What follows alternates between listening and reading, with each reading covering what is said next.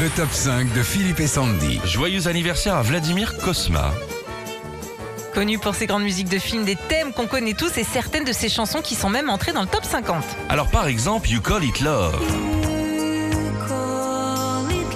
Ouais, c'est Vladimir Kosma. C'est Caroline Kruger, l'interprète de cette chanson. Après avoir représenté la Norvège à l'Eurovision en 88, Vladimir Kosma lui confie la chanson du film L'étudiante. Et pour cette chanson, Vlad pense d'abord à Céline Dion, sauf que la production refuse de peur que Céline vole la vedette à Sophie Marceau. C'est sûr. Euh, puissance et gloire, vous vous rappelez de ça? Puissance et gloire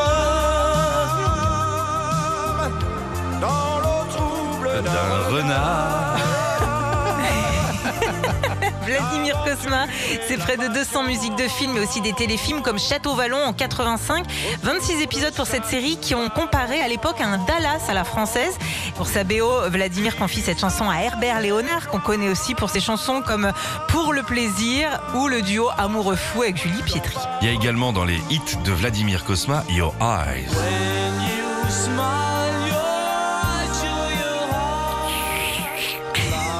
carton de la chanson du film La Boom 1, le réalisateur Claude Pinotto demande une nouvelle fois à Vladimir Kosma de prendre en charge la composition des musiques de La Boom 2.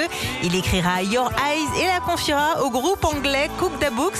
La chanson se classera en 82 première des ventes en France, en Italie, en Allemagne et même en Chine. Vous vous rappelez de Destinée? Destinée. La même année que La Boom 2, il y a deux autres films qui sortent en 82. C'est Le Père Noël est une ordure et Les Soudoués en vacances. Vladimir compose la même chanson pour les deux films.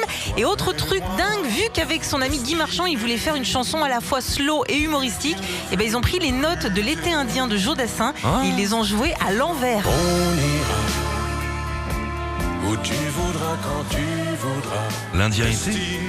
Ah, c'est bien fait, l'Indien été. C'est bien fait. Reality pour terminer de Vladimir Kosma. Dreams roulage de galoche, hein, euh, Cosma. hein. En 80, après avoir composé les thèmes musicaux de Rabbi Jacob ou encore Le Grand Blond avec une chaussure noire, Vladimir Kosma écrit et compose la BO de la Boom, là encore avec Sophie Marceau.